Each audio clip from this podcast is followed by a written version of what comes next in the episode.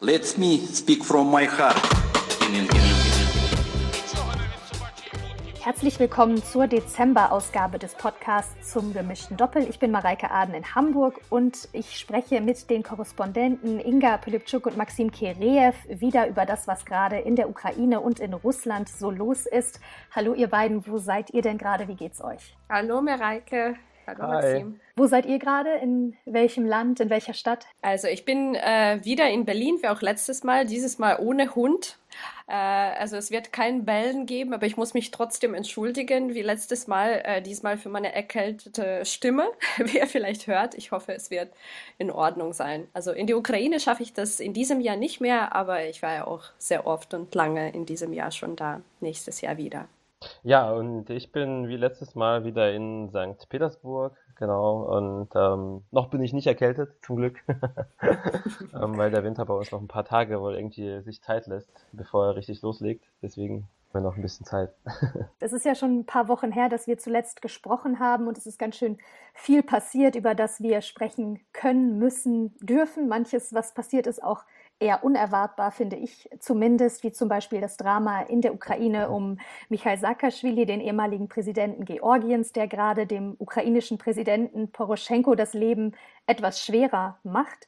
Und auch nicht unbedingt erwartet habe ich, dass ähm, der ehemalige Wirtschaftsminister in Russland für acht Jahre in Haft kommt. Im Prozess gegen Ulukajew ist nämlich das Urteil gesprochen worden und sorgt für Unruhe in der Macht Elite. Und dann wollen wir noch über etwas sprechen, was ziemlich erwartbar war, nämlich dass Wladimir Putin bei der Präsidentschaftswahl im kommenden Jahr tatsächlich antreten wird. Maxim, wieso hat er sich denn überhaupt so lange Zeit gelassen, glaubst du? Eigentlich war das ja klar. Ja, das äh, war sehr klar und ich glaube, Putin hat auch lange Zeit damit kokettiert, äh, wenn man das so sagen darf, dass er, ja, ich weiß es nicht und ach, ich überlege es mir noch und äh, das war immer so ein bisschen so das Theaterstück, was er aufgezogen hat und jetzt waren so mehrere Faktoren, die ein bisschen zusammengespielt haben. Es war also einerseits war diese Syrien-Geschichte, dass äh, Putin kürzlich gesagt hat, wir sind jetzt fertig in Syrien und können unsere Truppen abziehen. Das war so eine Art äh, Schlusspunkt, auch wenn es jetzt, äh, glaube ich, so insgesamt kein Schlusspunkt für den Konflikt ist, ja, aber zumindest so in den Medien kann man das so präsentieren. Und dann gab es noch diese den Ausschluss Russlands von den Olympischen Spielen, das auch noch so ein bisschen zeigt, okay, der Westen ist immer noch gegen uns und äh, Putin kann uns beschützen. Das war alles, das sind alles so Faktoren, die so ein bisschen da reingespielt haben. Aber ich glaube, so insgesamt war das einfach so der Moment, das äh, äh, ist gekommen, ja, und der hat es jetzt einfach gemacht, auch weil es vorher eigentlich für ihn auch gar keinen Sinn gemacht hat, äh, je länger er sozusagen Kandidat ist und je länger es so eine Art Wahlkampf gibt, ähm, desto, desto weniger, äh, sage ich mal, desto weniger kann er auf dieser Position äh, beharren, dass er über allen Dingen schwebt, ja, dass er eigentlich macht er ja keinen Wahlkampf, er macht, nimmt nicht an Debatten teil und sowas, genau. Das ist alles so Teil dieser, seines Nicht-Wahlkampfs, der eigentlich so der eigentliche Wahlkampf ist, genau. Also er steht so ein bisschen damit auch über den anderen genau, Kandidaten. Der steht, genau, die alle anderen haben schon gesagt, ja, wir wollen und äh, genau das, genau davon hebt sich dann Putin ab, wenn er erstmal als letzter Kandidat seine Kandidatur dann bekannt gibt. ich fand es auch sehr lustig, wie er auf der Bühne dann äh, nochmal zweimal begrüßt wurde von den anderen und die haben gerufen, wir wollen das, wir versichern, dass wir das wollen. Also es, nee. es hat mich Wollt ihr das wirklich? Wollt ihr das wirklich? Ja, wir wollen das. Na gut, Leute, dann muss ich noch mal sechs Jahre mit euch. Haben sich denn, äh, Inga, in der Ukraine, hat sich da überhaupt jemand gewundert noch und wie waren da die Reaktionen? Nein, gewundert hat man sich überhaupt nicht. Äh, fast überall, also auf Nachrichtenseiten und also in Alltagsgesprächen haben sich Leute sehr ironisch verhalten. Davon geht man in der Ukraine aus, dass Putin so lange im Amt bleibt, äh, wie es nur geht und dann wahrscheinlich bei der nächsten Amtszeit nochmal Medvedev ins Rennen schickt oder ich weiß nicht, was für Verfassung, Verfassungsänderungen da bis dahin möglich werden, aber man macht eher so Witze böse Witze darüber und ja, dass Putin wahrscheinlich eher ins Grab äh, direkt äh, von seinem Präsidentensessel steigen wird. Er hat jetzt ja auch wieder seine alljährliche Pressekonferenz äh, gehalten, die wieder mal ein, ein Marathon war. Was hat er da für einen Eindruck auf dich gemacht, Maxim? Und welche Rückschlüsse kann man vielleicht auch ziehen auf die Themen, die er eben in dem sogenannten Wahlkampf oder Nicht-Wahlkampf dann ansprechen wird? Abgesehen von, von, von der insgesamt sehr langweiligen Veranstaltung, weil ich glaube, dass jeder, der das schon sich schon mal reingezogen hat, die vier Stunden weiß, wie langweilig das sein kann und wie äh, banal manche Fragen sind, aber trotzdem hatte ich den Eindruck, dass, dass es diesmal hm, zumindest mehr um innere Themen ging. Ja, also ich glaube, in der ersten Stunde von der ganzen Pressekonferenz war das Ausland eigentlich überhaupt äh, mit keinem Wort erwähnt worden. Ja, und das ist eigentlich sehr untypisch für, für, für Putin, weil Putin ist eigentlich auch dafür im Land beliebt, ja, ein gewiefter und erfolgreicher Außenpolitiker äh, zu sein, zumindest so, wie man in Russland sich einen Außenpolitiker vorstellt, ja. Und da hat, das hat mich schon gewundert, dass er, dass, dass er äh, diese großen Weltprobleme so ein bisschen äh, äh, in die zweite und dritte Stunde geschoben hat, auch wenn sie dann vorkamen. Die Rückschlüsse, die man daraus ziehen kann, ist, oder zumindest in den nächsten Monaten, dass wir erleben werden, dass vor allem die sozialen Probleme ja nochmal eine, eine Rolle spielen werden. Nicht nur die Probleme, sondern auch das, was Putin dann sozusagen als Lösung vorschlägt. Das wird meistens dann irgendwelche ähm, sozialen Wohltaten sein, wie man jetzt schon beim Kindergeld gesehen hat, das jetzt kürzlich eingeführt wurde. Also das heißt, ab nächsten Jahr sollen Familien für das erste Kind circa 100 bis 150 Euro bekommen. Ja. Das gab es vorher nicht zum Beispiel. Dann sollen die Renten wieder erhöht werden. Dann hat Putin auch sich nochmal gegen das, die Erhöhung des Rentenalters ausgesprochen, die jetzt gerade auch von vielen liberalen Wirtschaftsberatern so ins Feld geworfen wurde. Ich glaube, das waren so die, das ist so das Wichtigste, was ich aus diesen vier Stunden gezogen habe. Auch wenn natürlich dann auch ein paar Mal er auch den Westen gegen den Westen einen, einen, Hieb gegeben hat und wieder eine Geschichtsvorlesung über die Ukraine gehalten hat. Ja, äh, das hat die Inga bestimmt auch gefreut.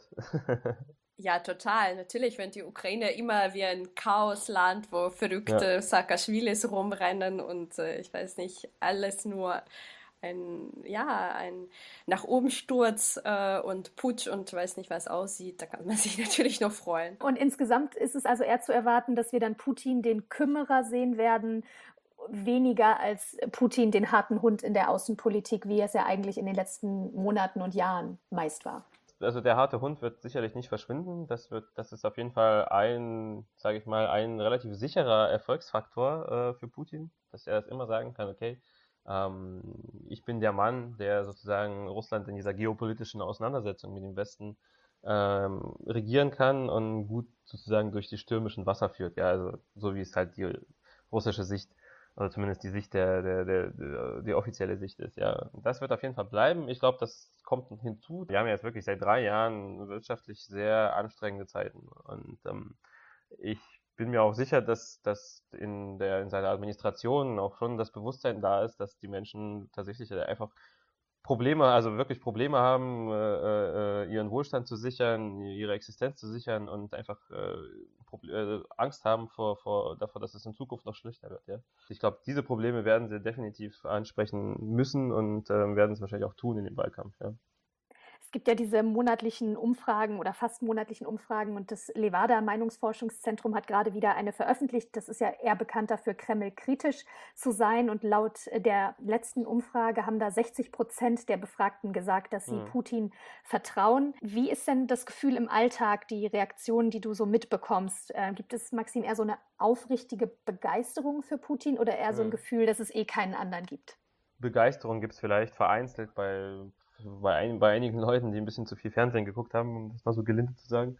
Ich glaube, die meisten, die bei solchen Umfragen sagen, dass sie Putin vertrauen, die sehen das relativ pragmatisch und zwar aus dem Gesichts, äh, unter dem Gesichtspunkt, dass Putin für sie eine Garantie dafür ist, dass, dass es keine abrupten Reformen, dass es keine abrupten Veränderungen in ihrem Leben geben wird. Stabilität ist ein hoher Wert in Russland, oder? Also ja. nach der Erfahrung der 90er Jahre. Nach der Erfahrung der 90er Jahre auf jeden Fall dieses Trauma äh, unterschätzt man oft. Für die meisten Russen waren die zehn Jahre wirklich eine sehr traumatische, oder zumindest auch in, in der Erinnerung ist es eine sehr traumatische Erfahrung gewesen. Das, vielleicht ist auch vieles dann natürlich auch nochmal zugespitzt, ja, und vielleicht war es gar nicht so schlimm, wie man sich jetzt das in der Erinnerung äh, äh, zurückruft, ja, aber tatsächlich spielt das schon eine Rolle, ja. Die Leute wollen ja, auf jeden Fall auf jeden nicht, Fall eine gewisse äh, Entschuldigung, eine gewisse Instrumentalisierung, glaube ich, ja. auch dieser, dieser Angst. Definitiv. Ne? Ja, ja. Und das Interessante ist, dass Putin spricht das ja eigentlich bei fast jeder Gelegenheit an, ja. Also sobald er die Gelegenheit hat, äh, die heutige Zeit äh, gegen 1990 oder 95 irgendwie zu vergleichen, ja, der, der macht er das, weil er genau weiß, dass seine Wählerschicht, also diejenigen, die äh, diese 90er Jahre schon als erwachsene Menschen erlebt haben, als die schon damals 30, 40 waren, die jetzt vielleicht 50, 60 sind, ja, dass das für, für die eine Zeit des Umbruchs war, dass das für die eine ganz schlimme Zeit in Erinnerung ist und deswegen pocht er immer darauf. Und seine Amtszeit würde dann ja bis 2024 dauern. Was bedeutet denn nochmal sechs Jahre Putin dann vermutlich für die Ukraine, Inga?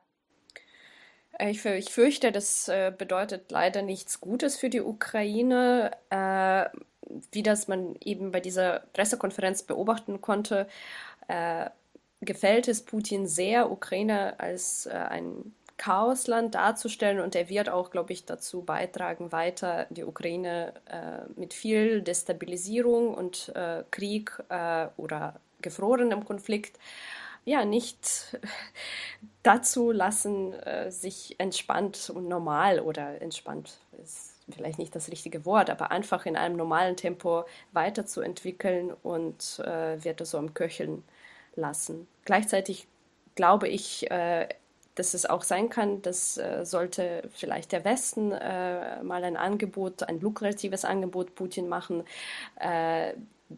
Westen würde die Krim-Annexion als legal, legitim anerkennen und dafür quasi den Donbass, aus dem Donbass würden dann die russischen Freiwilligen und Soldaten zurück nach Russland kommen, dann wäre es vielleicht ein Deal für Putin, wenn er sozusagen die Ukraine sich selbst überlassen würde. Aber selbst dann glaube ich, dass es irgendwie, es geht ums Prinzip, dass die Ukraine nicht komplett sich äh, aus dem russischen Einfluss äh, ja, entziehen, in diesem Einfluss sich entziehen kann. Also für die meisten Ukrainer alles andere als Stabilität, beziehungsweise dann Stabilität des Schlechten. Genau, aber andererseits äh, glaube ich schon, dass eines Tages werden die besetzten Gebiete zur Ukraine zurückkehren, äh, schlicht weil Russland sie nicht braucht. Also das hat man schon gezeigt. Vielleicht braucht Russland die Krim, aber dass Russland den Donbass nicht braucht, äh, das können wir alle sehen, glaube ich. Und ich glaube, wir sind uns alle einig und mit uns wahrscheinlich der Rest der Welt, dass Putin sich keine Gedanken machen muss, ob er denn gewinnt oder nicht, aber trotzdem brodelt es etwas hinter den Machtkulissen. Darauf deutet zumindest der Fall äh, Uljukajew hin, also der ehemalige Wirtschaftsminister, der schuldig gesprochen wurde, zwei Millionen Dollar Schmiergeld vom Rosneft-Chef Igor Sechin gefordert zu haben, und zwar dafür, dass er seine Zustimmung zum Verkauf der staatlichen Ölfirma Baschneft an Rosneft gibt. Maxim, wie überraschend war denn dieses Urteil und wie waren die Reaktionen darauf? Denn ähm, der Ex-Minister selber hat ja seine Tasche mit Klamotten fürs Gefängnis mhm. gar nicht dabei gehabt. Ja, ich glaube, das ähm, lag weniger daran, dass er nicht erwartet hat, dass er äh, verurteilt wird, sondern das sollte nochmal eine Art, na, so, eine Symbole, so, ein, so ein symbolischer Akt dessen sein, dass er sich keiner Schuld bewusst ist und dass er seine Schuld nicht anerkennt. Ja. Und ich glaube auch der Fakt, dass er sich diese Schuld von sich gewiesen hat und im Prinzip heißt es ja im Umkehrschluss, dass äh, Igor Sechin, der ein, einer der äh, engsten Vertrauten Putins, den er schon seit Petersburger Zeiten kennt, dass er ihn beschuldigt sozusagen, ja, ähm, also falsch auszusagen, zu lügen und hinter, hinter Gitter bringen zu wollen. Wenn man gesagt hätte, wenn man jetzt Lukajew äh, freigesprochen hätte, ja, würde das im Umkehrschluss bedeuten, dass äh, Sechin eigentlich direkt Platz nehmen kann auf der Anklagebank. Also das war von, von diesem Standpunkt her war das vollkommen ausgeschlossen, dass er irgendwie unschuldig gesprochen wird viele haben es erwartet, dass es, dass es relativ hart kommt. Also ich habe jetzt irgendwie keine große Überraschung vernommen. Vielleicht, dass es irgendwie ein bisschen weniger wird als acht Jahre. Aber im Großen und Ganzen, ähm, ja, es ist ein bisschen unter dem geblieben, was die Staatsanwaltschaft gefordert hat. Ich glaube, das waren zehn Jahre. Und äh, jetzt müssen wir einfach gucken, wie äh, das Urteil im Endeffekt nach, ganzen, nach den ganzen Appellationen und vielleicht gibt es dann irgendwie auch von dem Europäischen Gericht für Menschenrechte auch nochmal eine Verhandlung. Das kann sich ja über Jahre hinziehen. Und wir werden halt sehen, ob er die ganzen acht Jahre absetzt. Ja, also ich schätze mal, dass es vielleicht da noch irgendwelche Bewegungen in dieser Hinsicht geben kann. Also ist das ein Machtkampf, der da hinter den Kulissen stattfindet? Bringen sich da Leute schon für die Zeit nach 2024 in Stellung? Geht es da darum, dass die eher Liberalen in die Schranken gewiesen hm. werden sollen oder was steckt dahinter? Ich glaube, es geht einfach darum, dass, dass, dass zumindest in der Staatsspitze bei, bei Putin oder vielleicht im engsten Kreis von, von Putin gibt es äh, ein Bewusstsein dafür, wie der Staat funktionieren soll, ja, und da gehören halt zum Teil liberale Wirtschaftsentscheidungen dazu, äh, konservative politische Entscheidungen dazu, zum Teil auch ja, Duldung der Korruption und, und der Kleptokratie, ja, die bei uns herrscht. Also das ist alles im Prinzip, das ist kein großer Widerspruch, nur weil jetzt irgendwie der eine Wirtschaftsminister sagt, okay, wir wollen äh, ein Unternehmen privat sehen und dann sagt der beste Freund von Putin, ich will das aber jetzt haben für meinen Staatskonzern, dann ist das irgendwie, das sind, dann ist es eigentlich an sich kein, kein, kein, kein Machtkampf in dem Sinne, weil dann kann man schon sagen, es ist vorentschieden, ja. Und ähm, dass jetzt, dass es im Prinzip so eskaliert ist am Ende, ja, das, äh, damit hat man wahrscheinlich am Anfang nicht so gerechnet. Also bevor, als, als, als dieser Konflikt sozusagen in die Medien geflossen ist. Man wusste zwar, dass Sechin sich durchsetzen wird, aber dass, dass, dass der, dass er sozusagen persönlich so gekränkt ist, dass er Ulukayev hinter Gitter bringt, ja, das äh, war vielleicht ein bisschen neu, ja. Aber ich würde jetzt nicht sagen, dass Ulukayev der Entsandte von den Liberalen ist, der jetzt irgendwie im Ritterturnier gegen den äh, Kandidaten der Konservativen verloren hat. so ist es nicht. Wird auf jeden Fall tatsächlich, wie du sagtest, interessant zu sehen, wie lange er denn wohl absitzen ja. Hm. muss oder ob er wegen gesundheitlicher Gründe oder sowas. Ähm, oder Olympische Spiele. Das stimmt, so wie in Sochi, als Rodokowski und Pussy Riot begnadigt wurden, nicht genau. wahr? Aber bei Khodorkovsky muss man natürlich sagen, dass er Putin dafür darum gebeten hat. Äh, und äh, bei Ulukayev hat bisher immer die Position vertreten, dass er unschuldig ist und im Prinzip würde er sozusagen mit einer Bitte bei Putin seine Schuld sozusagen eingestehen. Und das glaube ich, das wird das wird auch ein interessanter Moment zu, zu sehen. Naja, aber nach wie, wie vielen Jahren hat Hodorkowski das gemacht? Äh, ne? und, ja. und weil seine Mutter krank war. Genau. Ja, und er hat das genau. ja da, genau, also ja, man, man wird sehen. Und wir kommen dann von Anklagebank zu Anklagebank sozusagen, beziehungsweise der äh, Saakashvili saß ja im Glaskäfig im Gerichtssaal in der Ukraine und der Vorwurf gegen den ehemaligen georgischen Präsidenten ist ja, dass er für seine politischen Aktivitäten ähm, Geld bekommen hat aus dem Dunstkreis von Viktor Janukowitsch, der noch in Russland ausharrt. Er hat dann aber ja weder Hausarrest noch U-Haft bekommen und es war nur ein kleiner Teil von dieser bizarren Saga rund um Saakashvili, wo zu Inga uns gleich mehr erzählen wird. Zuvor hatten seine Unterstützer in der Ukraine ihn ja schon spektakulär vor einer Festnahme gerettet und ihn aus dem Kleinbus gezogen. Ich finde, das waren ganz äh, großartige, ungewöhnliche Bilder. Und jetzt gibt es Proteste von Saakashvilis Anhängern, ein Protestcamp und er will Poroschenko als Präsident stürzen, obwohl sie ja mal sehr enge Verbündete waren und äh, Saakashvili sogar Gouverneur in Odessa war und eigentlich Poroschenko helfen wollte, vor allem im Kampf gegen Korruption. Wieso, Inga, ist da jetzt diese Feindschaft entstanden? Das Verhältnis von Poroschenko und Saakashvili verschlechterte sich so phasenweise. Also man konnte das beobachten, eben in der Zeit, als Saakashvili in Odessa Gouverneur war. Und nicht so wie wahrscheinlich erhofft gegen die Korruption im Odessa-Gebiet äh, vorangekommen ist. Also das lag auch daran, dass es einen internen Kampf mit dem Bürgermeister äh, Gennady Truchanov gab. Also Saakashvili, äh, könnte man sagen, ist in Odessa eigentlich gescheitert. Vielleicht hat er von Poroschenko mehr Rückhalt sich gewünscht. Äh, vielleicht gab es irgendwie andere Gründe. Vielleicht hat er einfach verstanden, er hat das jetzt nicht so ganz geschafft, wie es gedacht war. Und er hat sich in die Opposition äh, begeben und äh, eigentlich seine ganze politische Kampagne, äh, die auch schon in Zeiten äh, von seiner Odessa-Gouverneurstelle angefangen hat, war darauf gerichtet, äh, die Regierung und Poroschenko schlecht zu reden, gegen sie zu hetzen und das hat Poroschenko massiv genervt. Also ich sage jetzt nicht, dass es da nichts Wahres an seinen Argumenten äh, gäbe. Äh, es gibt auch Vorwürfe gegen Poroschenko von allen anderen Seiten, aber äh, Saakashvili hat es wirklich auf eine ziemlich penetrante und populistische Art und Weise getan. Würdest du sagen, das ist seine politische Eitelkeit und Ambition oder ist da tatsächlich auch Überzeugung dahinter? Ich sehe Saakashvili schon als einen professionellen Politiker, äh, der sehr auf seine Karriere ausgerichtet ist. Äh, und ja, ähm, gegen Korruption kämpfen, das passt einfach auch zu diesem Image, das passt zu einem guten Held, äh, der aus einem anderen Land kommt und die Ukraine rettet. Äh, also da würde ich nicht so stark das eine von dem anderen trennen. Ich, ich glaube schon, dass Saakashvili äh, tatsächlich vielleicht auch gegen die Korruption kämpfen will, äh, aber so laut, wie er davon spricht, äh, ist es, glaube ich, in der Tat dann doch nicht. Und für die Ukraine ist das jetzt eine weitere Gefahr der Destabilisierung und kann Saakashvili in dieser Art, wie er sich gerade verhält und Leute um sich versammelt, auch für Poroschenko zu einer wirklichen Gefahr werden, glaubst du? Im Moment äh, sieht das wirklich sehr chaotisch aus. Äh, wie du schon bereits gesagt hast, äh, wurde Saakashvili jetzt entlassen. Das war eine totale Überraschung für alle.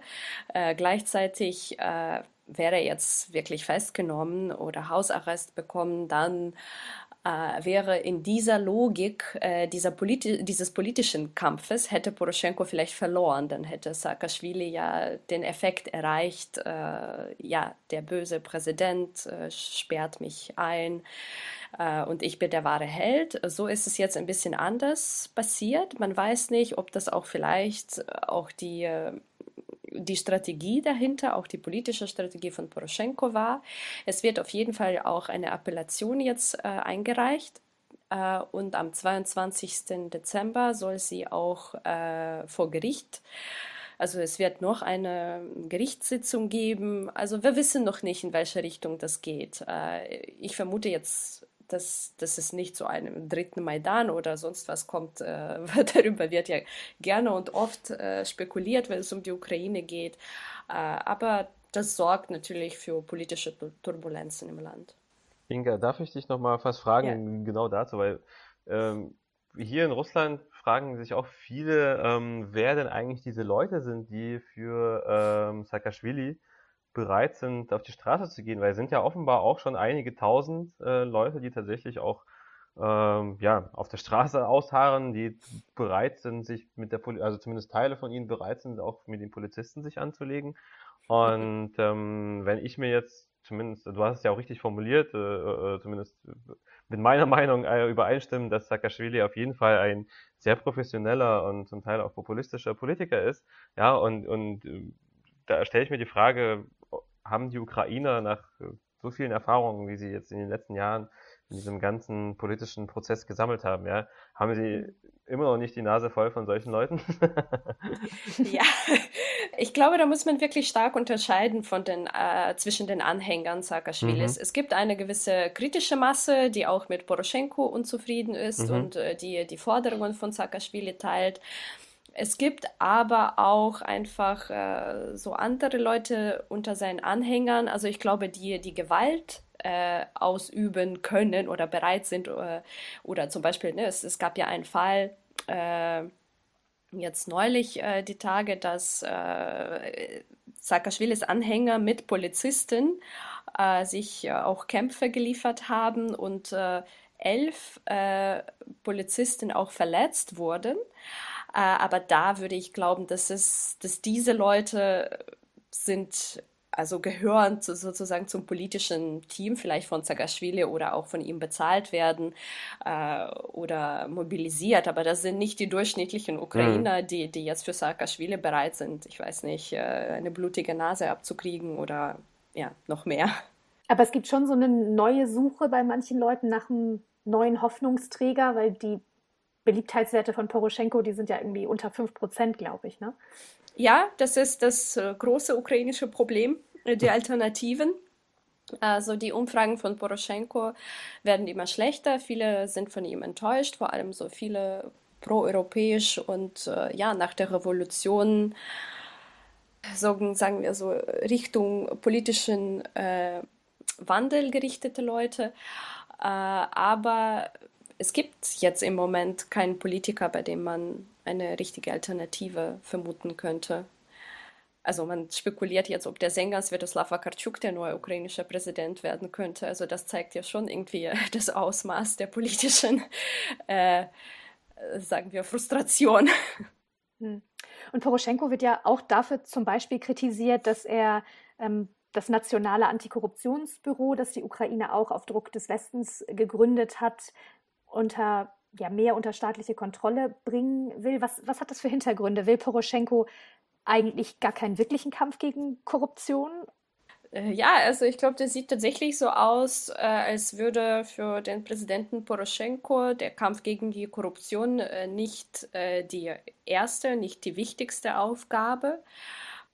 Vielleicht sind da natürlich auch andere Politiker, Oligarchen, andere Interessen im Spiel. Ich würde jetzt nicht sagen, dass Poroschenko da irgendwie alleine agiert, aber offensichtlich steckt er in, da äh, in äh, so in verschiedenen, äh, in, in gewissen Kreis von Interessen.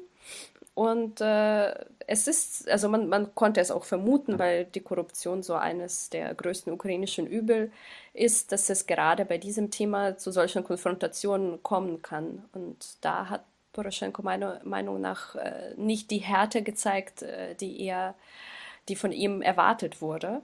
Gleichzeitig haben wir auch gesehen in diesem Fall, ähm, dass dann auf Druck von der EU und den anderen internationalen Partnern, zum Beispiel aus den USA, äh, dieser Gesetzentwurf, der dann äh, schon verfasst wurde und zur Abstimmung im Parlament vorbereitet, dass äh, man diesen Entwurf dann doch zurückgezogen hat. Ne? Also diesen Gesetzentwurf, wo stand, dass eben das Antikorruptionsbüro äh, weniger unabhängig werden soll. Also im Moment wurde quasi das dank dem Druck der westlichen Partner verhindert. Also Poroschenko ist so ein bisschen, er versucht, äh, auf allen Stühlen gleichzeitig zu sitzen. Echt, ich lese immer wieder in den sogenannten westlichen Medien, sei es jetzt in den US-Medien oder in den deutschen oder in den britischen Medien, da kommt jetzt immer mehr diese, diese These oder dieses Gefühl hoch, der Westen hat auf den falschen Mann gesetzt in, in der Ukraine.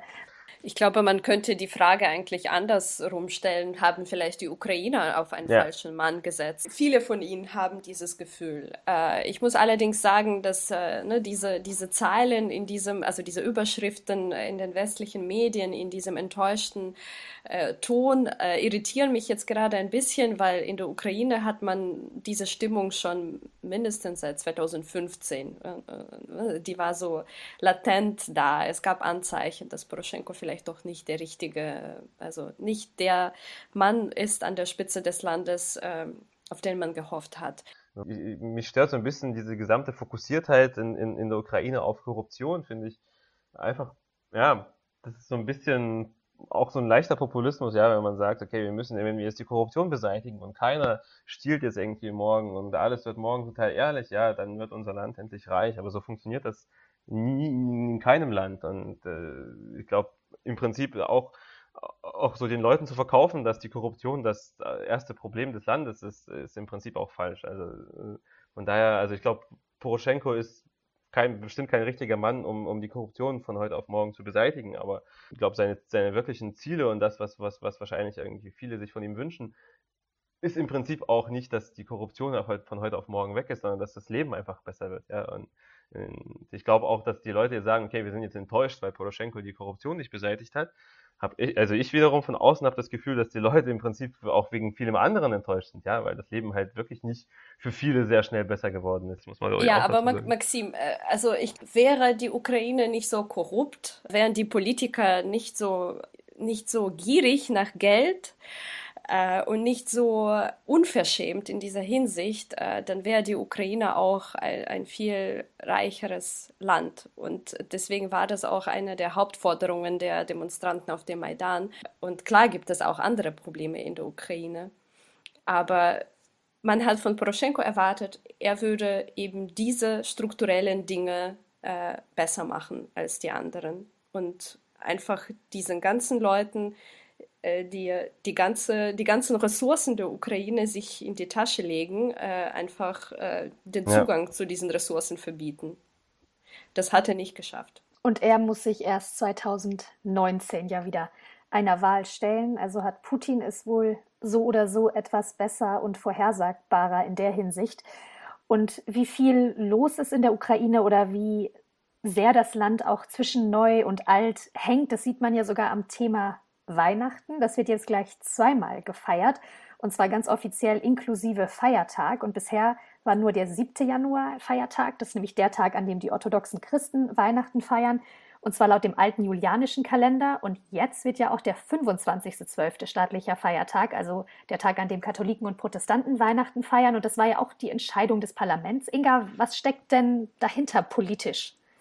Politisch äh, glaube ich, war Weihnachten schon davor. Ja, man muss sagen, dass diese, diese Tradition auch am 7. Januar zu feiern auch so mit der Politik verbunden ist. Also zum Beispiel im Russischen Reich äh, hat man am 25. Dezember äh, Weihnachten gefeiert. Äh, dann aber haben die Bolschewiken äh, einen neuen Kalender eingeführt, und zwar äh, den gregorianischen. Aber Weihnachten war ja sowieso unwichtig und Weihnachten wurde weiterhin nach dem julianischen Kalender gefeiert, beziehungsweise teilweise sogar äh, verboten. Und so kam es dazu, äh, dass Weihnachten nach Neujahr kam, was den Sowjets ja auch äh, zugute kam, weil man sollte aus Weihnachten nicht so ein großes Fest machen. Ne? Also Neujahr ist dann zu dem größten Fest des Jahres geworden. Und jetzt äh, ist es irgendwie schmerzhaft dann doch äh, einfach darauf zu verzichten und äh, nach dem gregorianischen Kalender, wie man das in Europa macht, also in Westeuropa macht, zu feiern. Und zwar übrigens nicht nur bei den Katholiken, sondern auch bei Protestanten und äh, auch äh, in Griechenland. Die Orthodoxen äh, feiern das auch am 25. Das kommt in der Ukraine noch nicht so richtig an. Es herrscht so ein bisschen Verwirrung ne, zwischen diesem religiösen und äh, kalenderbedingten Feiern.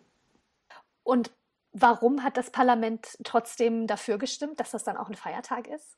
Genau, ich glaube, das ist im Moment so eine Zwischenlösung, äh, so ähnlich wie wir das mit dem äh, 9. und äh, 8. Mai sehen. Also Ukraine versucht, äh, das so ein bisschen europäischer zu machen, äh, mit dem 8. Mai nochmal an die Opfer zu gedenken und gleichzeitig diese sowjetische Tradition nicht gleich äh, zu streichen. Also der Tag des Sieges der, der Sowjetunion gegen, genau. gegen Deutschland, genau. Und so ist es jetzt auch, sieht es ein bisschen so mit Weihnachten aus, als würde man man den Leuten das Fest, äh, an das sie sich äh, gewöhnt haben seit ja, vielen, vielen Jahren, 100 Jahren fast, äh, nicht wegnehmen und gleichzeitig diese europäische Tradition einführen. Im Alltag bedeutet das äh, dass die Leute nicht wissen, was, was, was soll das jetzt? Jetzt feiern wir, also fangen wir am 25. an und dann kommt Silvester und dann feiern wir bis, bis zum 8. durch. Dafür wird der 2. Mai gestrichen als Feiertag. Das äh, gefällt auch überhaupt nicht allen, weil im Mai kann man besser frei machen als jetzt im Dezember und Januar. Also es ist noch viel, äh, viel Verwirrung. Gleichzeitig glaube ich, dass es eigentlich nur ein Zwischenschritt ist und dass vielleicht in ein paar Jahren wird nur eines dieser beiden äh, Tagen als Feiertag bleiben. Und ich vermute stark, dass es der 25. Dezember wird. Also dahinter steckt, wie auch beim 8. und 9. Mai, eine Abgrenzung eher zur sowjetischen Vergangenheit und eine Hinwendung zum Westen. Ja, also man kann das wirklich als ein Zeichen der sogenannten Dekommunisierung, also Abschied von den kommunistischen sowjetischen Traditionen. Aber ist es nicht auch ein Zeichen der Abgrenzung von sozusagen, wenn man jetzt vielleicht noch eine kleine Ergänzung, also im Prinzip feiern die orthodoxen Christen ja auch Weihnachten am 24. Dezember, nur, nur dass, nur dass quasi der offizielle Kalender, den, den wir alle folgen, ja, dass er, wenn sozusagen bei ja. den orthodoxen Christen der 24. Dezember ist, ist bei uns schon bei allen dann halt der 7. Januar. Das ist so ein bisschen so der Hintergrund, um das zu verstehen. Aber mhm. ähm, im Prinzip richtet sich das ja nach der, nach dem Moskauer Patriarchat, also alle Länder oder alle, alle Kirchen, die sozusagen dem Moskauer Patriarchat untergeordnet sind, die folgen ja immer noch dem alten julianischen Kalender, ja. Genau. Weil die orthodoxe Kirche im Prinzip nicht äh, den Wechsel vollzogen hat. Und ich glaube, das ja. ist auch so ein bisschen eine Abgrenzung zu dem, äh, also zu auch so eine, so eine kirchliche Abgrenzung, dass man nicht mehr, auch, auch die orthodoxen Ukrainer vielleicht irgendwann später nicht mehr nach dem, nach dem Moskauer, äh, nach der Moskauer Vorgabe feiern, sondern irgendwie, dass, dass die ukrainische orthodoxe Kirche dann sich noch weiter lossagt und äh, genau, äh, dann den Kalender sozusagen wechselt, ja.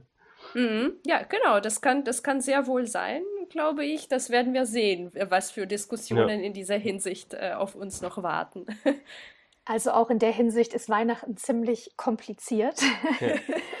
Hab, Inga, wo, wie und wo feierst denn du Weihnachten? Äh, an welchen Daten? Äh, woran hältst du dich? Also ich feiere Weihnachten eigentlich so äh, seit letzten fünf Jahren in Deutschland äh, bei der Familie meiner Freundin das ist für mich irgendwie ein sehr deutsches Fest, weil aus der Ukraine kenne ich Weihnachten gar nicht so als ein großes Fest. In meiner Familie wurde das eher sehr ruhig gefeiert, wenn überhaupt. Also meine Familie ist eher so eine aus dieser sowjetischen, eher atheistischen Tradition, äh, Weihnachten hatte nie so eine große Bedeutung, dass man unbedingt nach Hause feiern muss und mit der Familie zusammen ja. sein. Deswegen habe ich das ja. jetzt für mich in Deutschland entdeckt. Vor allem liegt das auch daran, dass man halt vorher schon irgendwie das Neujahrsfest hat. Also bei mir ist es auch sehr ähnlich wie, wie bei Inga. Also wenn man schon irgendwie Neujahr gefeiert hat und man, dann hat, hat sich eh die ganze Familie schon gesehen und dann gab es dieses große Essen und die Geschenke sind schon verschenkt und irgendwie hat man mhm. immer früher so das Gefühl gehabt, dass Weihnachten war noch so mal das letzte Aufbäumen, bevor man dann irgendwie am 8. Januar, wenn dann die erste Ferienwoche vorbei war, äh, zur Arbeit musste oder halt irgendwie dann zur Schule oder wie auch immer, ja. ich muss nur kurz äh, hinzufügen, dass äh, es jetzt mein Beispiel war, aber es gibt auch äh, sehr viele äh, traditionellere Arten in der Ukraine Weihnachten zu feiern, vor allem auf dem Dorf, ja. Äh, auf dem Land, in den Dörfern, dann kann es auch ganz anders sein. Ne? Ich komme aus, aus Kiew, aus der Hauptstadt. Äh, deswegen ist es, ja, man hat sehr verschiedene Art und Weisen, damit umzugehen. Und egal wann und wie unsere Zuhörer auch Weihnachten feiern, wir drei wünschen auf jeden Fall frohe Weihnachten und natürlich das frohe neue Jahr. Und im nächsten Jahr gibt es dann das nächste Mal das gemischte Doppel als Podcast, wieder mit mir, Mareike Aden und natürlich mit Maxim und Inga, die aus ihren Ländern Russland und der Ukraine berichten.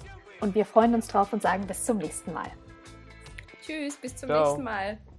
Frohe Weihnachten. Ja, von mir auch.